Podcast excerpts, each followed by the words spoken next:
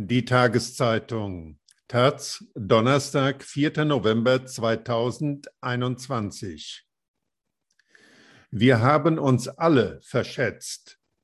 Umweltstaatssekretär Jochen Flassbart hat einen brisanten Bericht erstellt, warum die Industrieländer zu wenig Klimahilfen auftreiben. Er fordert UN-Regeln für Klimaschäden im Interview von Bernhard Pötter. Herr Flassbart, Ihr Bericht zeigt, die Industrieländer haben die Zusage, ab 2020 mindestens 100 Milliarden Dollar jährlich an Hilfen für die armen Länder zu beschaffen, nicht eingehalten. Wie fühlt es sich an, schwarz auf weiß zu schreiben, dass wir Industrieländer unser Versprechen gebrochen haben? Wir sind in diesem Report nicht die Pressesprecher der Industrieländer, sondern wir haben uns bemüht, unparteiische Vertreter für den gesamten Prozess zu sein.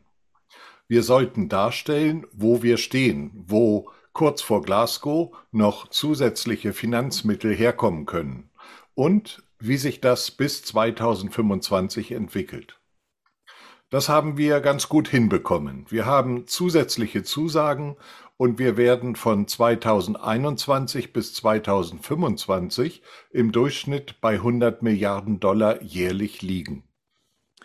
Die Entwicklungsländer werden sagen, wir können euch nicht vertrauen. Ihr habt 100 Milliarden versprochen und liefert nur 80. Das könnte passieren, wäre aber nicht ganz in Ordnung.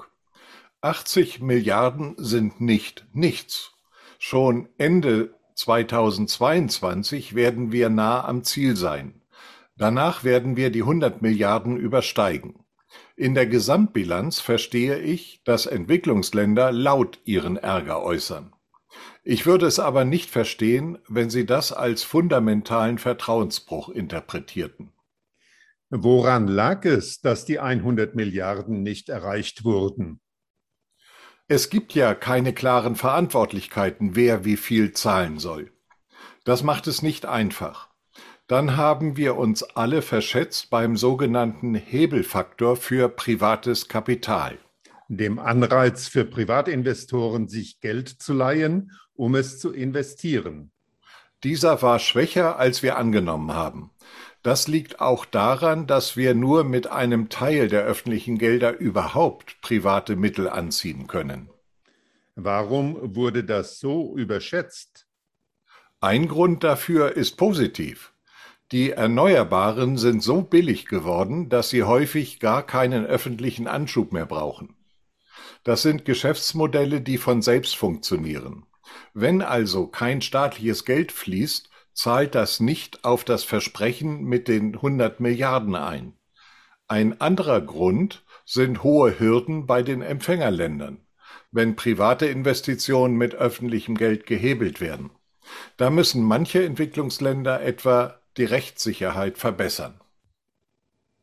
Sie sagen, das Problem liegt bei den armen Ländern? Ich will da keine Verantwortung abschieben. Es gibt auch Hürden bei uns. Ich habe zum Beispiel gelernt, dass der Einsatz privater Mittel von Banken oder Unternehmen eigentlich am besten durch staatliche Garantien abgesichert werden könnte. Aber wenn wir nur Garantien geben und die Unternehmen letztlich nicht in Anspruch nehmen, kann man das nicht auf die offizielle Quote für Entwicklungshilfe anrechnen. Aber weil für alle Industriestaaten diese Quote politisch wichtig ist, wird dieses gute Instrument kaum genutzt. Da stellen wir uns selbst ein Bein. Es gibt also keinen Grund, die Schuld bei anderen zu suchen. Wir müssen dafür sorgen, dass private Investitionen mit öffentlichen Mitteln besser in Gang kommen. Kommen die jetzt erreichten 80 Milliarden eher aus privaten oder aus staatlichen Töpfen? 62,9 Milliarden davon sind öffentliches Geld, also etwa drei Viertel. Der Rest ist privat. Wo sollen die zusätzlichen Mittel herkommen? Wo findet man 20 Milliarden? Die USA haben angekündigt, ihre internationale Klimafinanzierung auf 11,4 Milliarden zu vervierfachen. Italien hat fast verdreifacht. Auch Schweden will seinen Beitrag verdoppeln. Deutschland ist mit 7,8 Milliarden dabei. Die öffentliche Finanzierung aus Haushaltsmitteln beläuft sich hierbei auf über 5 Milliarden. Hiervon sind 95 Prozent Zuschüsse. Dann vergeben wir für 2,5 Milliarden Kredite und hebeln mit unserer Klimafinanzierung insgesamt auch nur 192 private Millionen. 2025 werden wir unsere öffentlichen Ausgaben dafür auf 6 Milliarden erhöhen. Hilfskredite können die armen Länder immer tiefer in die Schulden treiben. Sie müssen sich gegen die Klimakrise absichern, die sie selbst nicht verursachen. Ja, das ist eine große Ungerechtigkeit. Wir empfehlen in unserem Bericht eine neue Politik. Wir brauchen echte Zuschüsse für die am wenigsten entwickelten Länder. Für viele von denen ergeben Kredite keinen Sinn, weil sie vorher schon so hoch verschuldet sind. Ich will aber Kredite für andere Länder gar nicht schlecht reden. Darüber kann man im Zweifel mehr privates Kapital mobilisieren, und die Bereitschaft bei den Gebern ist natürlich viel höher, wenn sie das Geld zurückbekommen. Und in einem Schwellenland wie Indien braucht man häufig keine Zuschüsse, da reicht die Wirtschaftskraft für Kredite.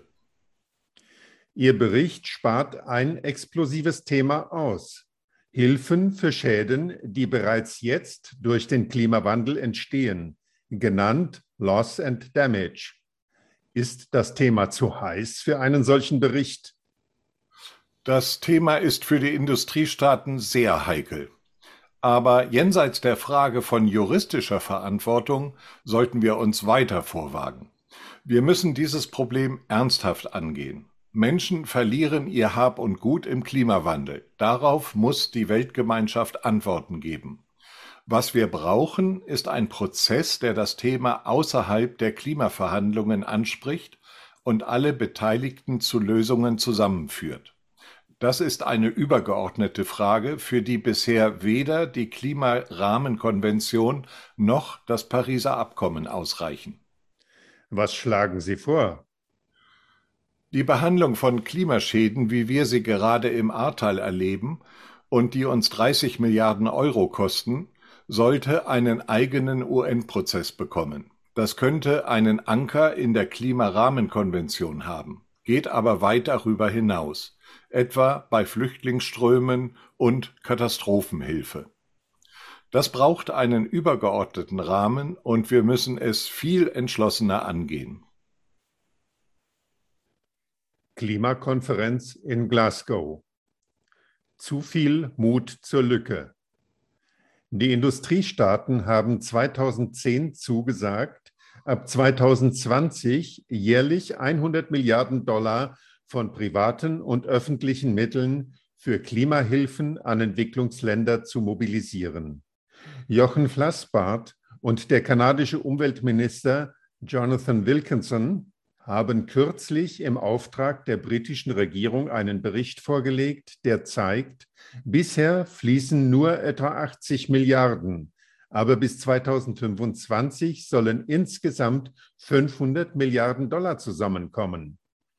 Das Finanzthema ist einer der heiß umstrittenen Knackpunkte auf der 26. UN-Klimakonferenz in Glasgow.